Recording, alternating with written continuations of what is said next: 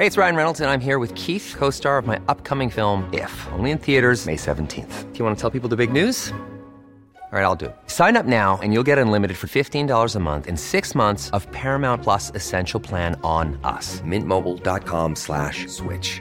Upfront payment of $45 equivalent to $15 per month. Unlimited over 40 gigabytes per month. Face lower speeds. Videos at 480p. Active Mint customers by 531.24 get six months of Paramount Plus Essential Plan. Auto renews after six months. Offer ends May 31st, 2024. Separate Paramount Plus registration required. Terms and conditions apply if rated PG. Heraldo Radio, la H se lee, se comparte, se ve y ahora también se escucha.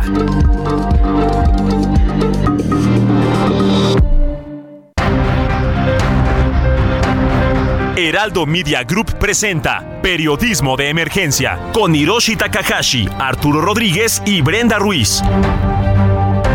Con las reglas del oficio, comenzamos.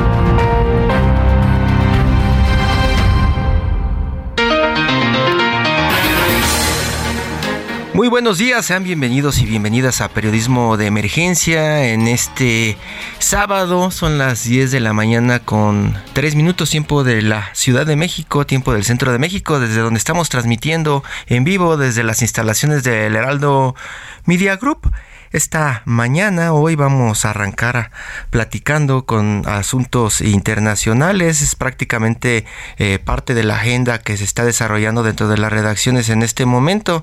Bueno, en realidad desde hace algunos días se ha comenzado a platicar mucho del pleito que mantiene el gobierno de México con el gobierno de Perú.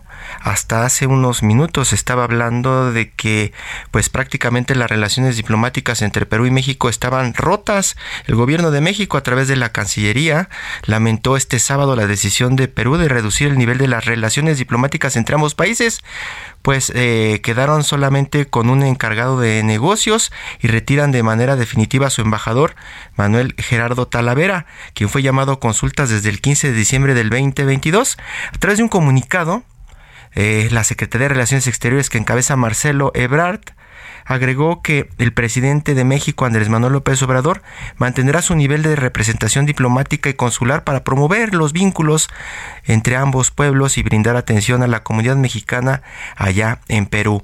El viernes por la noche, la presidenta de Perú, Dina Boluarte, anunció que decidió retirar al embajador Talavera Espinar en respuesta a las declaraciones del presidente de México, a quien acusa de injerencia en asuntos internos del país andino y de haber decidido apoyar el golpe de Estado del exmandatario Pedro Castillo. Esta es información en desarrollo y en construcción que continuará generando pues muchísimas notas, muchísima tinta en todas las redacciones de este país y también allá en Perú está generando muchísimo ruido, pues el presidente de México Andrés Manuel López Obrador ha lanzado pues unos fuertes cuestionamientos al gobierno de la señora Baluarte.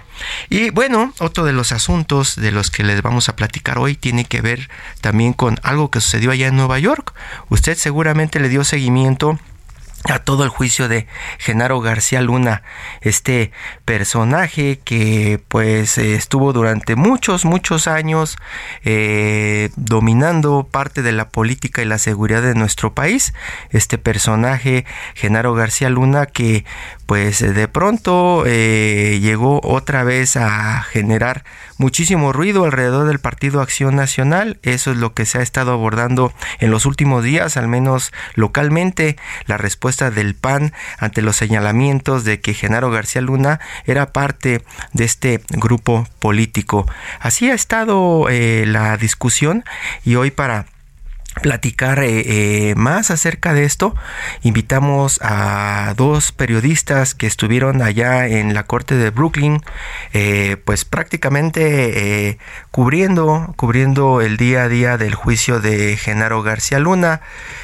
allá en, en, Brooklyn, pues se estuvo generando muchísima de la información que estuvimos replicando acá en los medios todo, todos los días.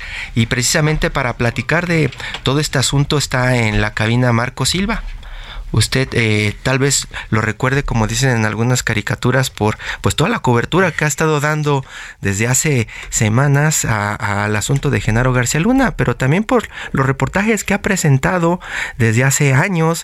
Eh, él forma parte del equipo de trabajo de Ciro Gómez Leiva, trabaja para Radio Fórmula y también vemos sus piezas en, en, imagen, en imagen televisión, eh, y pues siempre, siempre nos sorprende con su trabajo de campo eh, un reportero que pues siempre lo vemos en los mejores eventos. Marco, hola, buenos días.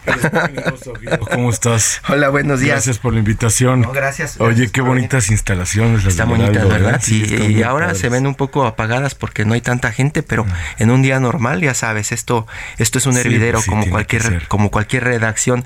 Eh, y, también Marco está, está este, en la línea Nadia Sanders, que imagino que por ahí estuvieron compartiendo algún almuerzo allá en Nueva York en algún momento, ¿no? algún almuerzo. Hola Nadia, buenos días.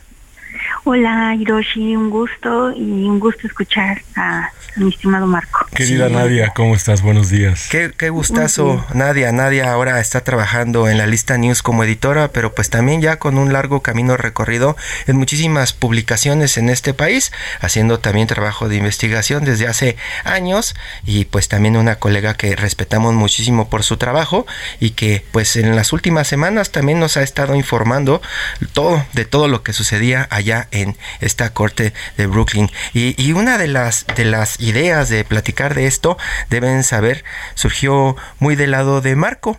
¿no? Porque él estaba platicando con una de las productoras de acá, de la redacción, este, con Imina, y nosotros, pues lo que hacemos también acá en, periodismo de emergencia, pues es platicar de colega a colega de prácticamente de esos asuntos que se nos quedan en la libreta y que de pronto no los podemos publicar. Se nos queda como una anécdota que dices, híjole, hubiera tenido un poquito más de contexto o tiempo y hubiera escrito o hubiera trabajado este texto porque valía la pena que se supiera de este asunto.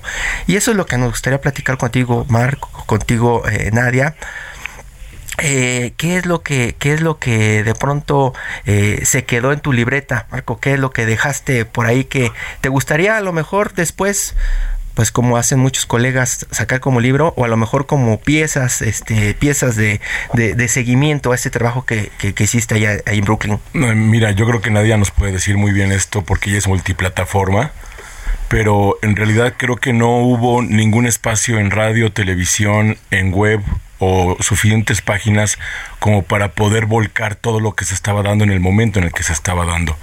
Hay muchísima información todavía, información que merece ser analizada.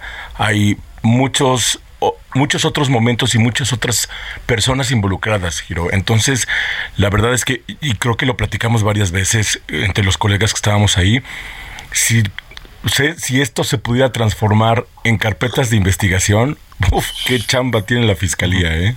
Tener que transcribir eh, de inicio, pero ver los detalles. y los momentos, y es decir, la cantidad de información que hay que puede derivar en otros momentos y otros personajes, creo que es bastante importante.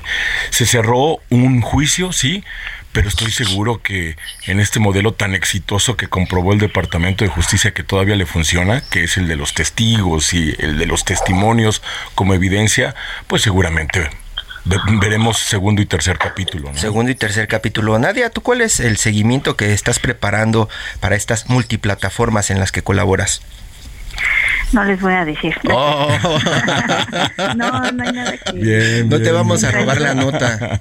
no, querido Hiroshi, exacto, es una abogada lo que acabo de decir. No, en realidad, este, digo, nada que no hayamos visto, digo, de verdad Marco no exagera al decir que hay muchas historias que contar, de verdad.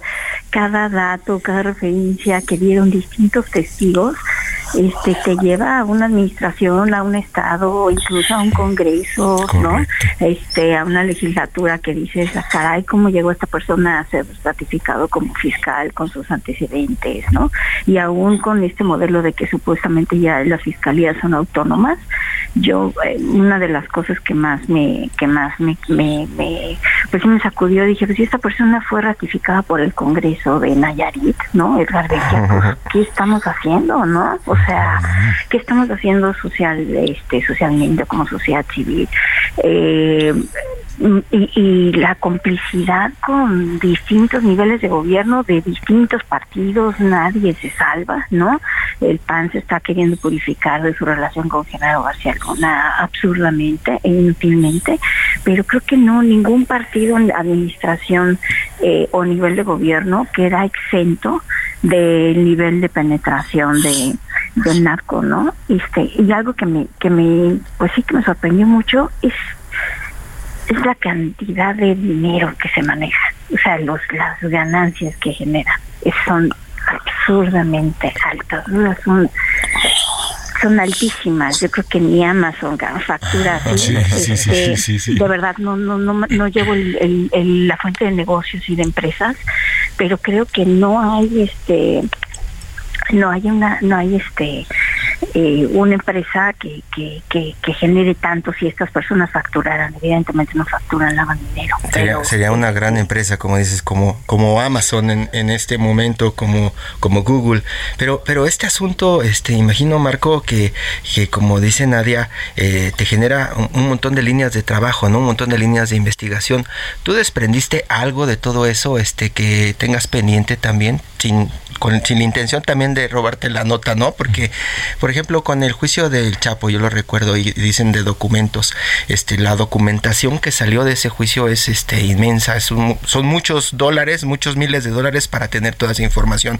Pero a partir de ello nosotros comenzamos a trabajar con ciertas líneas de trabajo, con ciertos personajes. A mí, por ejemplo, con lo del Chapo me llamó mucho la atención comenzar a trabajar con lo de Tirso Martínez, que sigue siendo mencionado a lo largo del tiempo y me genera muchísimas dudas alrededor de la Federación Mexicana de Fútbol, por ejemplo ¿no? Con los equipos que tuvo y que nadie supo, nadie, nadie pudo este eh, castigarlo después de que tuvo que venderlos por petición de la Federación Mexicana y que ellos se hacen como que no pasó nada.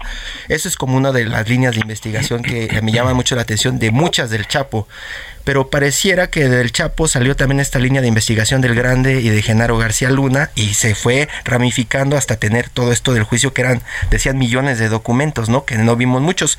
¿Tú agarraste algo, alguna línea que traes y ya como, como inquietud de seguir trabajando? En términos generales me, me interesa mucho en este momento por lo que se viene en el calendario político las menciones sobre Coahuila. El hecho de que haya estado testificando el ex tesorero de un gobernador del estado en donde básicamente disparó para todas partes y compró todo lo que pudo comprar. Eso es algo que a mí me interesa mucho ponerlo ahora en el riel de la elección en el estado. Es decir, al final una de las reglas es sigue el dinero. Entonces creo que ahí hay saques importantes para empezar a seguir el dinero que deberá forzosamente Hiroshi llegar al tema de la elección, porque al final lo que se trata es de conservar, ¿no? de conseguir o prolongar el poder político. Está precisamente allá en Coahuila Arturo Rodríguez, el coahuilense. Arturo, buenos días. Muy buenos días, Hiroshi. Nadia, qué gusto. Este, oye, pues muy interesado en este eh, asunto de eh, García Luna y naturalmente las conexiones, esta que comenta sobre Coahuila, pues fue particularmente llamativa por la derivación ¿no? a, un ámbito local. Y no sé si hay otros como, como ese.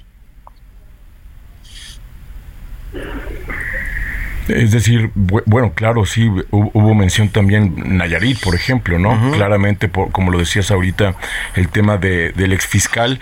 Entonces, creo que hubo, dentro de las múltiples menciones, hubo algunos acentos. La, Ciudad de México, Regino, otra vez, ¿no? Claro, sin el duda. Aeropuerto, el aeropuerto, sí, sí, sí, absolutamente sí. Es decir, los gobiernos de hubo subrayados, ¿no? Hubo subrayados, por supuesto, dentro dentro de los nombres que estuvieron como saliendo varias veces y que seguramente, ¿no?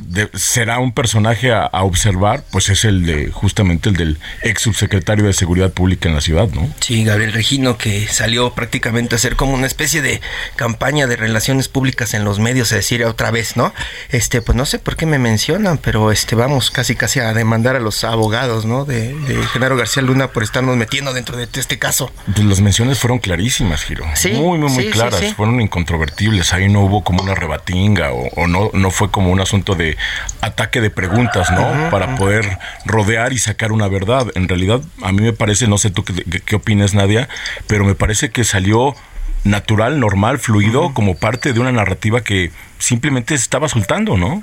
Eso es lo que pasaba mucho, ¿no, Nadia? De pronto estaban eh, teniendo hechos, tenían declaraciones allá en Brooklyn. Eh, ustedes escribían, hacían su trabajo, hacían sus crónicas, las mandaban. Y acá en México le daban una interpretación como quería cada quien, unas interpretaciones loquísimas, ¿no, Nadia? Sí, eso eso pasó bastante. Incluso los este los compañeros que son más tuiteros, hasta sus tweets los sacaban de contexto, ¿no? Inventaban una historia. Bueno, sí pasaba que, que o, todavía está, todavía se manejaba en, en, en, México que, que cártel de Sinaloa es igual a solo el Chapo, ¿no? Cuando que aquí justamente lo que se explica es la, los liderazgos que había, las cabezas que había del cártel de Sinaloa y cómo entran en guerra, ¿no? Los dos grandes bloques de los Beltrán le iba contra el Mayo y el Chapo y, y, y, se y sí se, se, se tergiversó creo que mucha de la información. Y entre ellas lo que manejó el este lo que decía en el contrainterrogatorio César de Castro el abogado de que encabezaba el equipo de la defensa que cabe mencionar que es un abogado de oficio. Él es un abogado de oficio no es un abogado de García Luna. O sea él, él es contratado por la corte, la corte le paga, hay una lista de abogados que van a elegir casos, eh, o más bien que van a que les, les sean asignados casos, y a él le tocó, le asignaron este caso de García Luna porque hablaba español, pero en realidad él no sabía ni quién era García Luna, o sea, este prácticamente, y las preguntas que ellos hacen, Marco no me dejará mentir, las preguntas que ellos hacen son con base en las eh, vamos, vamos a ver. La, los fiscales, la fiscalía va a llamar a un testigo. Y, y, una pelea constante en todo el, en todo el juicio era que la defensa decía bueno es que yo quiero saber quién es el siguiente testigo y ellos tenían una lista general como con todos los testigos. Pero lo que quería hacer la defensa es bueno quién viene el lunes quién viene el martes para que yo me prepare para el contrainterrogatorio de esa persona que va a testificar contra el acusado. Y ¿Cómo se preparan? Pues con, con las declaraciones a las que ellos han hecho, como son testigos colaborativos del gobierno de Estados Unidos, han hecho un montón de declaraciones en varias reuniones con autoridades de Estados Unidos. Entonces la defensa lo que tiene que hacer es estudiar todo lo que han declarado a lo largo de 10, 8 o los años que lleven colaborando y a partir de ahí elegir las preguntas que les quieran formular en, la, en el contrainterrogatorio de alguna manera para... Eh, pues para hacer ver que están mintiendo de alguna manera o que están diciendo algo que le conviene más a la, a la fiscalía y de alguna manera que ante el jurado digan, mira, esta persona está diciendo algo a modo, ¿no? Porque va a obtener beneficios. Entonces, lo que todo lo que preguntaba César de Castro era con base en esas notas. o sea, no se lo sacó de la manga ni, ni nada por el estilo. Es con base en las declaraciones que ellos han hecho a las autoridades durante varios años. Eso llama, eso llama la atención porque, porque de pronto podríamos pensar que el Chapo o que Genaro García Luna podrían tener eh, todos los millones para contratar estos abogados que vemos en las series, ¿no? Que llegan este 10 abogados este muy bien vestidos con su portafolio, con sus guaruras, este llegan y se avientan una super pelea, ¿no? En el estrado y salen ganando este y parece que triunfa el mal, eh, como en esas series estadounidenses todo el tiempo. Y aquí pareciera que fue medio improvisado, ¿no? Porque de pronto como dices, este respondía mal, este y todo indicaba que iban a perder el juicio, ¿no? Al final, aunque había algunas dudas acá en México al respecto, ¿no? Sí, y en realidad eh, el equipo de abogados de García Luna pues prácticamente se completó muy cercano al arranque del juicio. Es decir, el segundo abogado eh, que encabezaba principalmente los contrainterrogatorios, un hombre que se ve que es experto en ese tema, ¿no? Pues él llegó con poco tiempo de anticipación también. Y también a sugerencia del tribunal, de la corte, porque al final es la corte quien les paga, ¿no? Entonces, esta idea de que había una intención y entonces dirigían las preguntas como para alborotar el gallinero o incendiarlo, pues la verdad es que lo que dice Nadia es muy correcto. Él tiene referencias que le hicieron llegar al cuarto para la hora y a partir de eso, efectivamente sí, trata de incendiar el tribunal, pero no con ocurrencias, sino con la información que tuvo a mano. Se hablaba muchísimo también de este asunto de la documentación que se tenía. ¿Te acuerdas cuando antes de que comenzara el juicio estaba detenido Genaro García Luna que decían, ya tenemos, no sé, 20 millones de documentos aquí guardados para el juicio? Y muchos de los cuestionamientos acá en México era, no presentaron ni uno solo de los documentos de los que hablaban, ¿no? De los millones de documentos. Pues eso tampoco puede pasar en un juicio así que lo quieren hacer rápido, ¿no? Pues Está de sustento pero no este no es como que el caso central o sí Pues es que eso, es- según yo, no sé tú qué opines, ustedes qué opinen, pero según yo, estas son justo una de las historias por contar, ¿no? Es decir, hay quien sostiene que sí existe esa evidencia y que no se utilizó, que fue suficiente con los testimonios. La fiscalía nos dijo durante tres años, Giro, durante tres años. ¿No? Que había tenido, que tenía grabaciones, que tuvo acceso a un montón de dispositivos electrónicos de Genaro García Luna. Y en, en realidad lo que vimos en esa sala de la corte, pues fueron fotografías que no, eh, no implican, o al menos no implican para mí, este nivel de minería de datos, ¿no? de, de rascarle a los teléfonos y computadoras y de repente enseñar la fotografía de una fiesta temática por sus 50 años, donde el tema es James Bond. Híjole. No sé exactamente como qué peso tenga o qué pretendía la fiscalía, pero todo eso que era como la probanza que decían es mucha y es sólida, pues no sé, insisto, una historia por contarse todavía existe o no y si no y si existe, ¿a quién la están para quién o para qué la están guardando? estábamos esperando como el gran el gran este la gran foto el gran video Sí, no el gran la, la gran, cuenta bancaria. sí, sí, ándale, Y no pasó verdad no pasó pero imagino que también es parte de lo que se guarda Estados Unidos no bajo la manga en caso de que suceda algo o alguien grite más fuerte por acá Yo, yo es lo que sostengo, ¿no? Y creo que lo llegamos a platicar allá, ¿no, Nadia? Es decir, el tema de es un es, es, es una fórmula que está funcionando. Mira nada más qué clase de pez pescaron. Y todo en este sistema en donde básicamente estás prorrogando, porque tienes testigos colaboradores, ¿no? Cooperantes, porque agarras a alguien más y entonces seguramente le vas a hacer una propuesta para que se meta a ese corral, el de los cooperantes, y entonces tendrás más información para ir un tercero al que le vas a aplicar el mismo método para ir a un cuarto, para ir un quinto, y así, así. Y así se siguen. Sí. Estamos platicando con Marco Silva y con Nadia Sanders y con Arturo Rodríguez sobre Genaro García Luna y algunos de los asuntos que tuvieron que enfrentar durante la cobertura allá en Brooklyn. Estamos en periodismo de emergencia, vamos a una pausa y regresamos. Muchas gracias.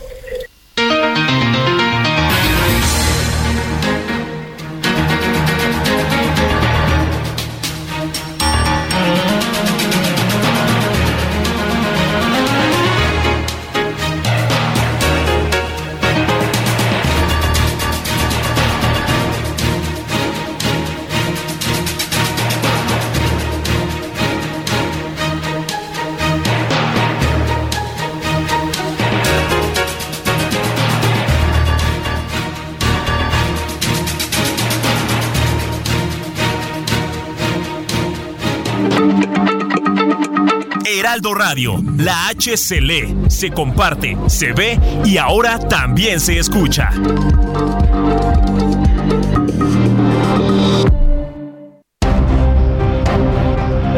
Regresamos a Periodismo de Emergencia con las reglas del oficio.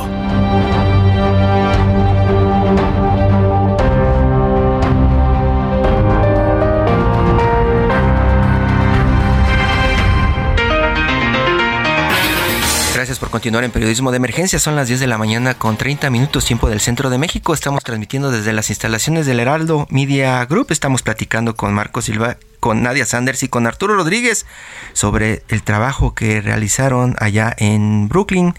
El trabajo que pues prácticamente nos estuvo eh, generando muchísima, muchísima información acá en México, muchísimas reacciones, reacciones que todavía hoy estamos eh, viviendo. Uno de los temas que hemos estado platicando eh, Marco, Nadia, Arturo, pues tiene que ver también con el Partido Acción Nacional.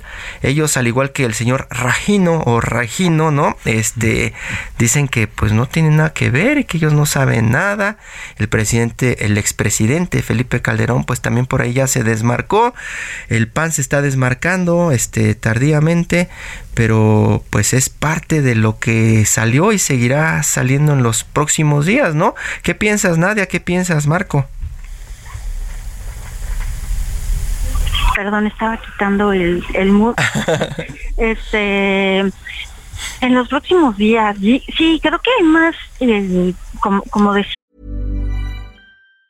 Hey, it's Ryan Reynolds, and I'm here with Keith, co-star of my upcoming film, If, only in theaters May 17th. Do you want to tell people the big news? All right, I'll do it. Sign up now and you'll get unlimited for $15 a month in six months of Paramount Plus Essential Plan on us. Mintmobile.com slash switch. Upfront payment of $45 equivalent to $15 per month. Unlimited over 40 gigabytes per month. Face lower speeds. Videos at 480p. Active Mint customers by 531.24 get six months of Paramount Plus Essential Plan. Auto renews after six months. Offer ends May 31st, 2024. Separate Paramount Plus registration required. Terms and conditions apply if rated PG. Ya es muy bien al inicio, Hiroshi, que muchas cosas sí se quedaron en la en la libreta como para croniquear, como para contar esas historias, este, y que no quede, o sea, que no quede como suelto, porque por, a veces por reportar básicamente lo más relevante del día, dejábamos como muchas cosas que, que contar, incluso como a mí me llamó mucho la atención como rasgos de la personalidad que se hablaba de los de los narcos, ¿no? o sea, que por ejemplo esta moral de uno es muy devoto o, no, Beltrán Leiva no dice grosería, o sea, ¿no? Es alguien capaz de asesinar a dos mujeres con una K-47 porque hablaban mal de su esposa, pero es alguien que no dice grosería, ¿no? ¿Quién, fue ese? ¿Quién fue ese? Arturo Beltrán Leiva, este, mm. ya, ya, ahora sí que ya, este, abatido en, este, por la Marina, pero eh, ese tipo de, rasgos de la de, de, los de los narcos no o que decían con una seguridad no decían no no él no él no era él no era tan adicto. El que es bien adicto es fulano no y, así y así ya sabes o, dando dando gracias a Dios por ciertas cosas no Nadia gracias a Dios me redujeron la sentencia no oye maté a 100 personas pero me querían dar más de 10 años te acuerdas de Israel Ávila así como eh, indignado porque le querían dar 10 años, más de 10 años, cuando había ahí mismo, ¿no? Una vez más aceptado que había matado a más de 100 personas. Esos detalles son riquísimos, ¿no? Sí, sí, sí, exactamente. Sí, sí, sí, como, como dices Marco, este, y, y, algo justo muy relevante que, que, también me quedó clarísimo es que eh, el tema de la información, ¿no? La información que ellos tengan es este es valiosísima para, para el gobierno y es como que su única em, es su única arma o su única herramienta para intentar eh, lograr eh, penas más bajas no de, de las que a, porque muchos de los delitos por lo que estarían ahí sería de por vida, ¿no? Este y la pero el valor de la información, pues como decías, Israel Ávila es uno, pero el grande pues es libre, ¿no? o sea, me parece que de los más violentos y peligrosos es el grande es una persona libre, el rey Zambada es una persona libre. Se hablaba de, de, la Barbie, ¿no? Que lo habían sacado, ¿no? Y que luego lo volvieron a meter y que estaban esperando que pues también estuviera en el juicio, ¿no? Eh, era uno de los supuestamente eh, eh, personajes estrella o declaraciones, este... Pero este tema de que estén libres, Giro, o sea, de verdad es que o sea, imagínate tú, ¿no? Al rey Zambada llegando al segundo día de interrogatorio y interrogatorio en un saco a cuadros de color azul claro, la camisa blanca. O sea, es, en realidad está bajo una, figura que se llama libertad eh, supervisada, en donde cada que lo llamen, pues va a tener que ir, no importa para qué. Pero al final están libres, ¿sabes? Sí, eso también eh, imagino que genera cierto temor. Nosotros que estamos acá en México, de pronto dices, imagínate que empiezo a escribir algunas crónicas alrededor de, del grande, ¿no? Este, hasta lo busco saliendo para entrevista y pon tú que te la da. Pues a qué te arriesgas también regresando acá a México después de sacar algunos testimonios o una entrevista con este personaje que supuestamente está traicionando a su grupo delictivo al que pertenecía, ¿no? Pues sí, los resabios existen todavía, por eso es que se quieren llevar a sus familias a Estados Unidos, ¿no? Para salirse de esa zona de riesgo altísima por estar cooperando con el gobierno de Estados Unidos. Testigos cooperantes. Y, y al final, este, Marco o Nadia, pareciera que aquí en México también algunos medios comenzaron a comprar el argumento de la defensa de Genaro García Luna, el asunto de que no teníamos que creerle a estos personajes porque son unos muy malos personajes, ¿no? Dentro de esta historia. Pero hay candados, ¿no, Marco? Nadie, hay candados para que ellos pues tengan que decir esta, estas verdades y también tienen sustento ellos al final, que es el sustento que los tiene en la calle. Bueno, es que se mezclaban cosas, este, por ejemplo, o sea, muchos de los testigos, bueno, primero eh, están testificando bajo juramento, ¿no? Entonces, eh, perjurio sí es un delito que se persigue también con cárcel aquí, eh, y, y, ellos están, por eso es que su, por eso es que su testimonio es tomado como evidencia. El jurado tiene elementos para darle credibilidad o no a una parte o a otra parte o a toda la declaración o descartar toda la declaración. Se llegó a descartar parte del testimonio de Tirso Martínez. Eh, el juez ordenó dejarla fuera porque no era contundente, era de oídas, parecía un rumor, era una pérdida de tiempo, básicamente le dijo la fiscalía no me vengan con estas cosas y vámonos rapidito y al grano. Eh, y pero si hubo hechos en los que varios testigos coincidieron y se notaba porque aunque lo contaban desde distintas perspectivas sí, coincidieron el secuestro el secuestro de García Luna el aseguramiento histórico de 23 toneladas de cocaína en Manzanillo Colima el tráfico desde el eh, aeropuerto de la Ciudad de México los trenes el tráfico del Rey y lo de Champs-Élysées nada más creo que dos testigos coincidieron no este el agente de la DEA y el Rey Zambada. Correcto. Este y y bueno el el control que ellos tenían en la Policía Federal y en la AFI. O sea, era, o sea, los operativos eran, ordenados por ellos. Eso sí, está muy, está muy graso. Pero esos hechos, no sé, Marco, ¿qué te, qué te parecieron las distintas versiones? yo, yo, creo que en general, eh, a ver, yo lo que creo, Nadia, Giro, es que básicamente como si fuera un tendedero, un poste fue el grande y el otro poste fue el rey. Y en medio muchas opiniones, tanto de testigos como de agentes en activo o ya retirados, para completar, ¿no? fueron colgando, llenando huecos y pues al final creo que el trabajo fue muy efectivo si hablamos de construir una narrativa. Fue una gran historia, con muy pocos huecos, con muchas confirmaciones. Y entonces, si se contaba de un solo jalón, como lo hizo la fiscal ¿no? Eh, eh, eh, encargada o la fiscal que encabezaba al equipo de abogados del Departamento de, Justicia ya en los argumentos de cierre, pues era una gran historia. Y tenía muchas coincidencias y había cruces, ¿no? Y había hasta fotografías que igual no eran muy relevantes para el caso de la acusación, pero confirmaban efectivamente que había habido un decomiso en tal lugar, que había habido un sumergible con tanta cocaína, que esto, que el otro pues yo creo que funcionó bastante bien. Como narrativa fue impecable. Y al, final, pues ya no se necesitaron otras historias alrededor de esos millones de documentos, ¿no? Así es. Con una que convenciera al jurado, esa, tenían. Arturo Rodríguez. Oye, Marco, eh, Nadia, y, cuéntenme cómo, cómo fue, digamos que como reporteros, cubrir un sistema jurídico judicial tan distinto con eh, pues esta, este esquema de testimonios de jurados ciudadanos y, con todas las características que, bueno, pues quienes no hemos estado en una corte estadounidense solo vemos por las series o películas muy cansado. sí, ¿qué retos te enfrentas como reportera, Nadia? Bien, bien, Nadia, bien. este, no, puro cotorreo. No, sí, vinimos con vitaminas. No, bueno, muy muy intenso para todos, creo que hasta para el personal, para todos los que están en el curso era, era intenso, pero, por ejemplo, yo aquí vi una pues yo aquí vi definitivamente un respeto a las instituciones, ¿no? Este, al juez, o sea, el juez sí, sí, inspira autoridad, es una autoridad.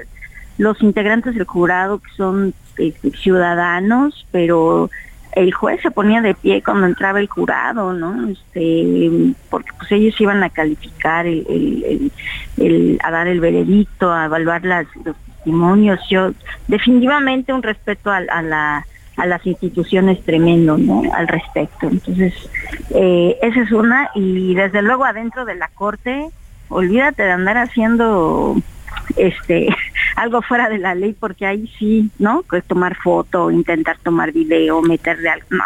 O sea, platicar, Nadia. ¿no, ¿No, regañaban porque estábamos platicando de repente? Nos regañaban.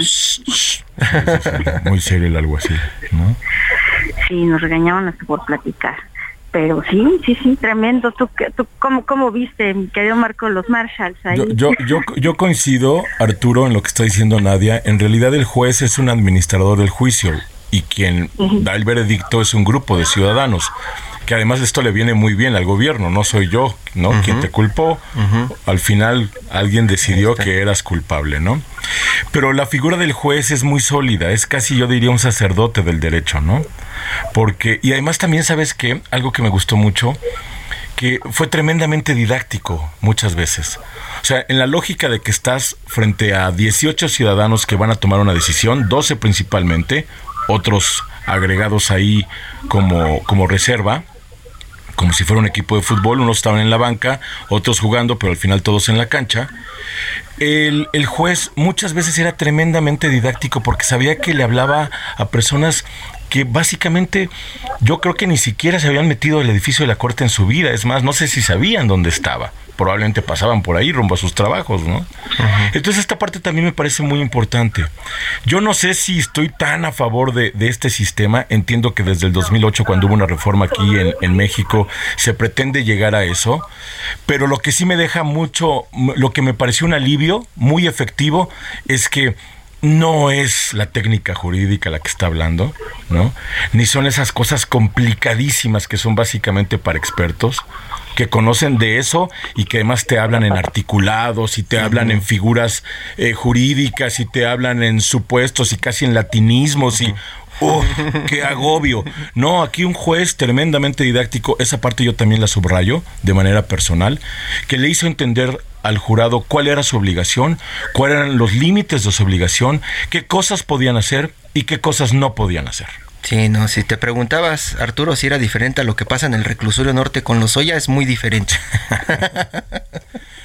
Claro, sí, Porque, sabes, e, e, en, en, audiencias aquí en la Ciudad de México a las que yo he asistido, es una cosa bien chistosa como el juez reprende al Ministerio Público para que deje a un lado los papeles y privilegie la oralidad. Y lo que vimos esta vez fue justo lo contrario. Estábamos esperando papeles, pero en realidad lo que el tribunal estaba privilegiando era la oralidad en los cauces, hasta de aquí a acá, órale, como bien dijo Nadia ahorita. Y lo que pasa aquí de pronto en México es que pues te acercas, ¿no? Con un abogado y le dices, oiga, abogado, yo quiero saber más de lo que acaba de decir ahí adentro. ¿Habrá chance de que después le pueda eh, echar una llamada y platicamos, nos tomamos un café y ya tienes este la fuente? Allá imposible de pronto acercarte, ¿no? A tratar de conseguir más información. Sí, no, no, no, no. Los fiscales son una lápida, ¿no? Y la defensa, pues la verdad es que eh, yo creo que a punta de preguntas, a punta de preguntas, todas banqueteras, que es una práctica que tenemos mucho aquí, algunos, no todos, pues entonces fue tirando algunas eh, eh, Eso, se notaba que siempre querían chacalear este, terminando la sesión y ellos no, no, no, no. bueno, pero sí, sí conseguiste platicar con la esposa de Genaro García sí, sí, Sí, sí, sí, al final, al final no quiso que la grabábamos, grabáramos. Le preocupa mucho su identidad, le preocupa mucho que sus hijos están pendientes y muy preocupados de su futuro.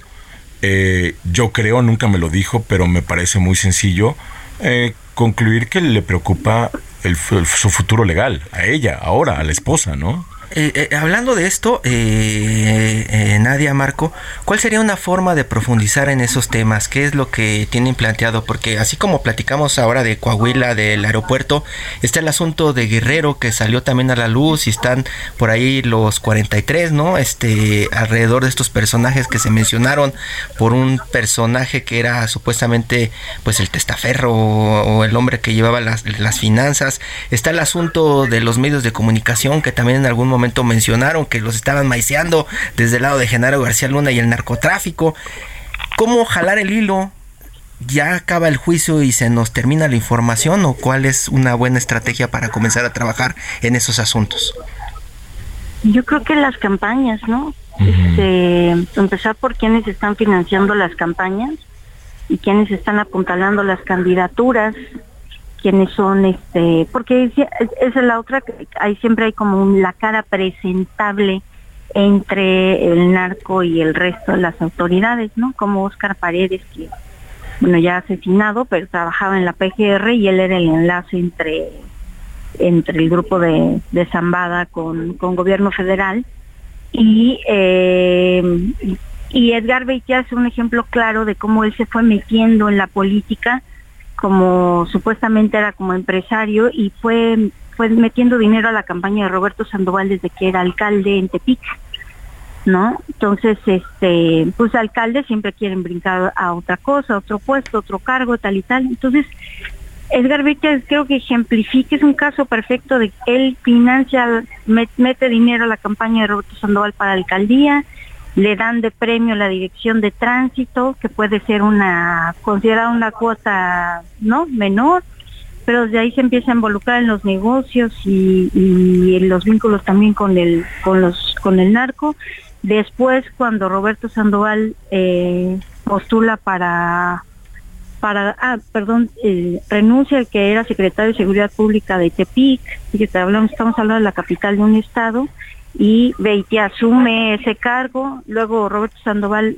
se lanza por la gubernatura ahí ya tienen el financiamiento los del Tran Leiva y ya sube con él, escala con él y logra ser eh, ratificado como, como fiscal del Estado, ¿no? Por el Congreso. Entonces, creo que el tema es campañas, financiamiento y quiénes son los personajes que parecen como presentables, ¿no? Para eso. Y otra línea que yo que yo le rastrearía también más es el tema de mm, el gasto en seguridad pública, tanto en, en armamento, capacitación y controles de confianza, porque ahí en Nayarit, pues, por lo que, como lo planteó Beitia, yo casi diría que eran personas que trabajaban para el cártel y que les pusieron uniforme, porque hubo cero control de confianza en esa administración al querer formar su, su su este al querer fortalecer el tema de, de, la policía estatal allí, ¿no? Y estaban peleando recursos, pero decía, pero pues claro, o sea, imagínate peleando recursos con la federación, pero pues, eran este eran salvaguardas de los sí. del Yo le daría por ahí. Unas líneas líneas de tiempo y cruzando la información ¿no? con los personajes. Tú, Marco, ¿cuál sería tu Yo técnica? Yo insisto en, en, Coahuila, en, la, en el testimonio de Héctor Villarreal, el ex tesorero del gobernador Moreira, en donde pues básicamente también estaban claritos en el sistema de lavado de dinero que tenían millones de dólares también, 200 creo que si, no me falla la memoria, en un primer corte. Y además dinero que tenía la intención también de eh, ir a campañas políticas, de comprar medios locales y nacionales, de, ¿sabes?, asegurar, garantizar que más allá de los años de gobierno en donde a uno, a él en particular, le tocó ser gobernador o tesorero, asegurar que más allá de ese periodo puedan seguir teniendo ciertos beneficios porque tienen personas colocadas por todas partes. Hubo una mención, ¿te acuerdas, Nadia?, de que cuando hablaban de la declaración patrimonial de Moreira, entonces Héctor Villarreal dijo que era el encargado de presentarla a nombre de su jefe. Pues no, nadie me pedía un documento más. ¿Cómo me iban a pedir un documento de más en, en, la Secretaría de la Función Pública si lo había puesto el propio Moreira. Uh -huh. ¿De quién estábamos hablando? Bueno, pues ahí hay otro hilito, ¿no? Arturo Rodríguez, todo apunta a la política.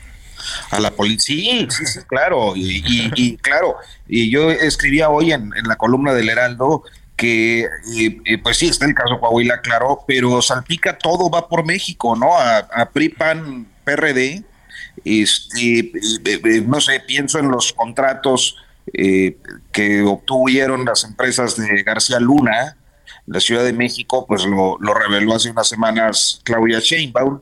Eh, en el caso del PAN, pues ya lo decían ustedes, es eh, imposible que eluda. Eh, me llamaba mucho la atención cómo Marco Cortés, el mismo día del veredicto, emite un comunicado diciendo que el modelo de buen gobierno panista es su carta de presentación. ¿no? Y así, eh, creo que en el PRI pues no pueden eh, sustraerse de justamente estos contratos durante la administración peñista, ¿no? Nadia. Pues, y, pero, pero pues sí, también Morelos era el nicho de los Beltrán Leiva, o sea, ¿no? El gobierno de Marco Adame, o sea, era, era su, su base de operaciones. Entonces, yo iría por eso, yo iría por el tema de campañas, quienes van escalando desde ese nivel local, ¿sabes? Como que a veces dejamos fuera las alcaldías, los municipios, y por ahí empieza, yo, yo creo que por ahí, por ahí empiezan muchos políticos a hacer su carrera, evidentemente, pero también quienes los van financiando, impulsando y que quien de repente llega y y este e inyecta recursos para la campaña de alguien que va para gobernador, ¿no? Y ahora pues para el 2024 yo estaría muy atenta sobre todo a quienes son el primer círculo alrededor de los candidatos. No me atrevería a apuntar a ningún candidato, pero sí yo, nadie, nadie, nadie. Nadie, no, no, no, no. no tengo elementos, básicamente, por eso, no porque no no pudiese, no tengo no tengo evidencias, ahora sí. Entonces, pero sí eh, me, me, me, quedó claro que es el como que hay tienen círculos y tienen portavoces y tienen enlaces con estas personas y con estos grupos que están están decidiendo todo el tiempo todo el tiempo. ¿Cuántas veces no escuchamos nadie ahí el hecho de que eh, la afirmación, si, puede, si operan es porque pueden operar? Y si pueden operar es porque siempre tienen el respaldo de alguien dentro de la administración pública, dentro de los de las estructuras de gobierno al nivel que sea. Entonces, si los vemos seguir trabajando bajo el nombre que quieran, la cara pública que quieran, el nuevo prófugo o el nuevo capo, ahí están y seguramente tienen sus nuevas ayudas, sus nuevos cómplices, sus nuevos receptores de sobornos, sus nuevos políticos comprados o comprometidos. En realidad el esquema no se ha roto. Eso que dices que no se ha roto, lo dijo el presidente esta semana, dijo que ya prácticamente eso no existía en el país. Yo creo que va a llegar, ¿no? Va a llegar también. Oh, a ver, es un poco ficción si quieren, pero imaginen que agarren a, al señor Mencho, ¿no? ¿Qué tendrá él que decir respecto a las complicidades que obtuvo su cártel? O que, o que sí, digamos, magnificó su cártel para poder tener la presencia que tiene, la capacidad que tiene, la amplitud en territorio que tiene. Pues estamos hablando casi de la versión 2 sobre una misma línea narrativa, ¿no? Es una historia conocida con personajes diferentes. Un cártel, el cártel del sexenio. ¿No? Así como ha habido otros personajes favorecidos, ¿no? Dentro del lado de los negocios. Este también, como decía Nadia, es un negocio multimillonario que también tiene por ahí sus ramificaciones dentro del gobierno. Pues todo apunta a la política. Marco Silva, muchísimas gracias. Al contrario, Nadia Sanders, muchísimas gracias. Arturo Rodríguez, muchas gracias. Pues nosotros quisiéramos seguir platicando, seguir plática y plática de todos estos, de estos este, asuntos, pero pues el tiempo, el tiempo se nos acaba Arturo Rodríguez, ¿quieres eh, comentar algo para rematar?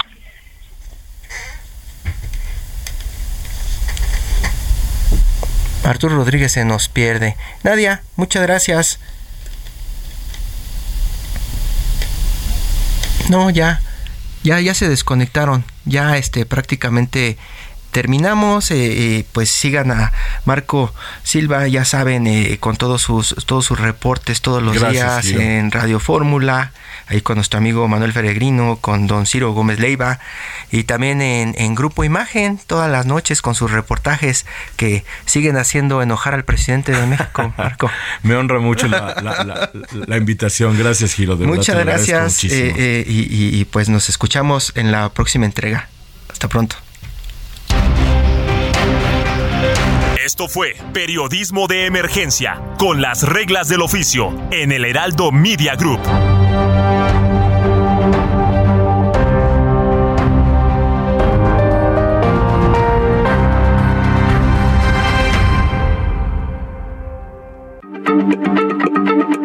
Heraldo Radio, la H se lee, se comparte, se ve y ahora también se escucha.